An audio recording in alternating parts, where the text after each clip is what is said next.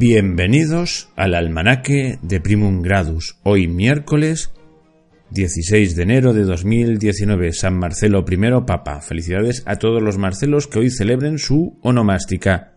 Y hoy vamos a hablar de economía. De economía de bajos vuelos. De precios.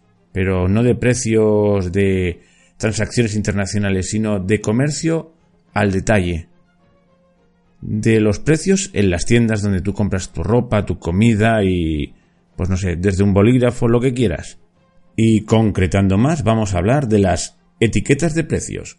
Cuando entras en el supermercado o en la tienda de la esquina, todo tiene un precio puesto en una etiquetita.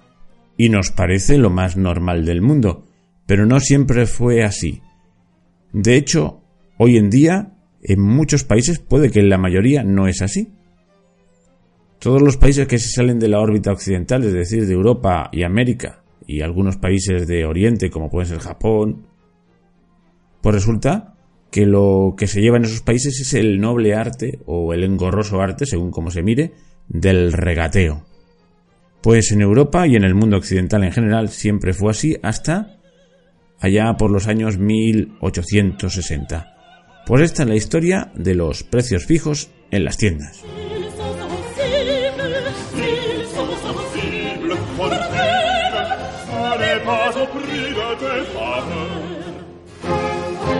Digamos que la costumbre de poner precios fijos a los productos de una tienda nació de una especie de escrúpulo religioso o escrúpulo moral propio de los cuáqueros, que pensaban que cobrar de forma diferente a distintas personas por el mismo producto era inmoral en sí mismo. Y uno de estos cuáqueros, el neoyorquino Rowland H. Macy, fundador de los grandes almacenes Macy, resulta que aplicó este principio y le puso un precio único a todos sus productos. Rápidamente, Wanamaker, otro pionero de las ventas, abrió sus almacenes Grandepot bajo el principio un solo precio para todos. Aquí no hay favoritismos. Gran campaña. Rápidamente otros comerciantes minoristas se apuntaron al carro veían las evidentes ventajas de los precios fijos. Todos sabemos que en los negocios la proporción de gasto más importante acostumbra a ser la relacionada con el personal empleado. Y desde luego gastar en formación para que aprendan el noble arte del regateo y además luego el tiempo que emplea el, el vendedor en regatear, pues esto se lo ahorraban y podían dedicar a prestar atención al cliente, de manera que esto se fue cada vez haciendo más popular y así hasta nuestros días en el mundo occidental donde es inconcebible entrar a una tienda y donde tengas que empezar a regatear. Y yo os digo, esto ha quedado en el mundo minorista, porque entre empresas y entre grandes pedidos siempre está lo del regateo. Otra cuestión es, ¿es realmente inmoral que cobrar de forma diferente a gente diferente? Esto está por ver. Desde luego hay gente que tiene más dinero que otra, y hay otra más pobre y tú puedes hacer, pues no sé, puede ser incluso una obra buena vender con un precio más moderado al más pobre y con un precio más elevado al más rico que no le importa. Si no le importa, pero claro, tiene un pequeño fallo. Y es que cuando las diferencias son muy grandes, imagínate que vendo pan y viene el millonetis y se lo vendo a ven, mira, como el millonetis lo puede pagar, le voy a vender la barra de pan a 20 euros. Y al pobrecito de la esquina que está pidiendo se lo voy a dar a 10 céntimos. Una cosa compensa la otra y de sobras. Eso tiene un pequeño problema.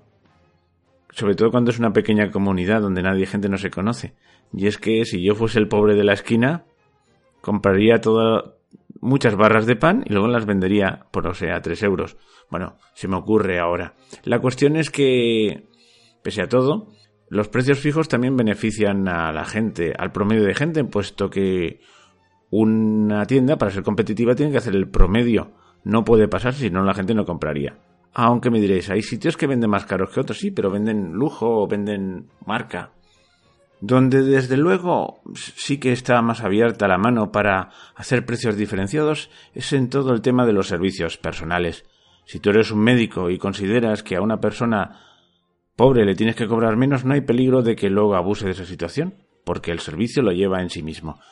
A mí personalmente el tema de regatear me fastidia mucho, pero no sé si a vosotros. Y yo he lanzado muchos temas y no he resuelto ninguno. Quizás esto daría para un debate. Pero bueno, aquí tenéis la curiosa forma de inventarse los precios fijos en los comercios, que a la larga, pues eso, yo creo que nos ha beneficiado a todos. Por lo menos ahorramos tiempo. Pero soy consciente de que lo que digo puede dar lugar a debates. A lo mejor a ti te gustan más las relaciones humanas y el regateo, y no tanto ir con tantas prisas. O sea que yo creo que se puede disentir de mi opinión. Creo que he sacado un tema que daría hasta para un debate, pero ya aquí lo dejo. Pues nada, hasta mañana.